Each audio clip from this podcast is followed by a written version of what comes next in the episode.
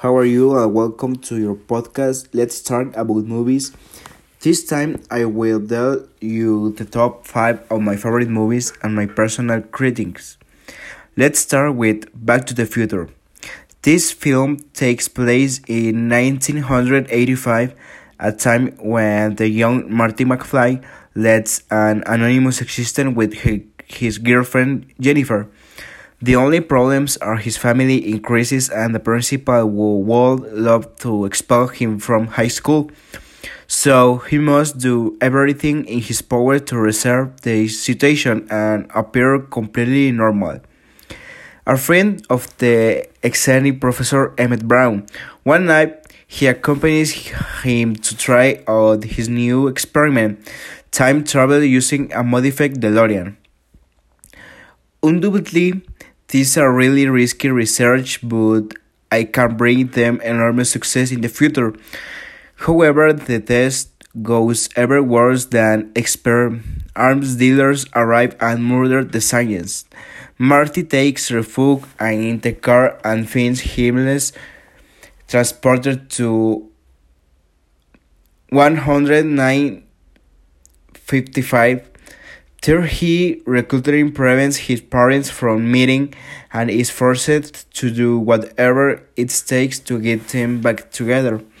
Otherwise, he will never be able to return to the present time because he will never have exceeded. A movie that make imagination of hundreds of people fly. Personally, with this movie, I feel in love with fiction and I could watch it a thousand times.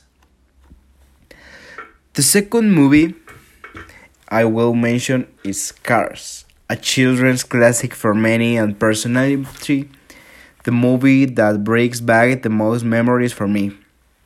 This movie stars with Lightning McQueen, a promising racing star who is about to get his first piston cup even though he is a rookie. However, today he has to circuit. He has an accident and ends up lost in a town called Radiator Springs. Half abandoned, in which he is forced to stay. There he will discover many values he didn't seem to have, and his life will be turned upside down. He will realize that everything he seemed to have is not important in this place and that what really matters is not success or power, but the effort to achieve in a companionship. I love this movie every time I see it. It shed the same tears that I did as a child, and I mentioned it. I is one of most enduring movies that Doug made the most values. The third movie is one of the Harry Potter saga. It was very difficult for me to choose one of the great eight movies of this saga. After much meditation, I came to the conclusion that my favorite movie is The Order of the Phoenix. The tedious summer vacations and this haunt an uncle's house are not over yet and Harry is more restless than ever. He was barely heard from Ron and Hermione, and he can sense something strange is happening at Hogwarts. In fact, when he finally banks another year at the famous School of Magic and Wizardry, his first come true. The Ministry of Magic denies that Voldemort to returns and he's launching a smear campaign against Harry and Dumbledore for which it is assigned the Oliver Professor Dolores Umbridge the task of watching their every move. Thus, in addition to feeling alone, misunderstood,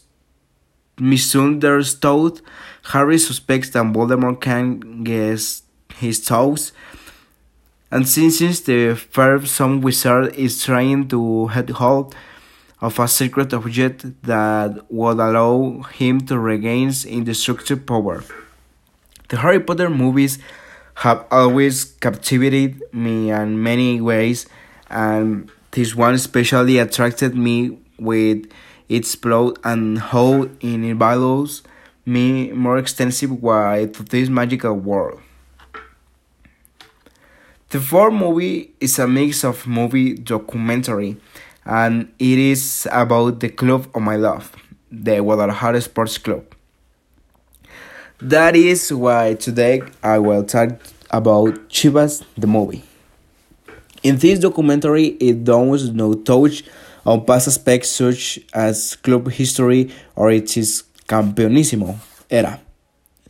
It is about decision led by the Argentinian Matias Almeyda, who got the affection to this day of the red and white finds thanks to those achievements avoided that looked the team to the top, including all the work that was done to achieve that long for start number 12 on the shield against the Tigres team.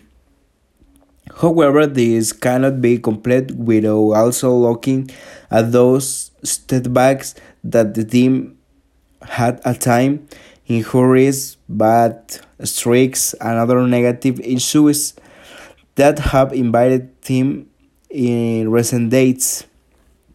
Whether you are a soccer fan or not, whether you are a fan Chivas or not, this delivery will catch you from the beginning because you will be able to know everything that is alive day by day in this great sport. However, this cannot be achieved without the great aerial short shots at the field level, counter shots, slow motion shots, and of course those close-ups to able to able appreciate what the player feeling your or feeling. It's definitely a well done documentary that will surely not be surpassed in some time as it captivates the fan to be to 12 players to the screen and even travel in the truck with the team.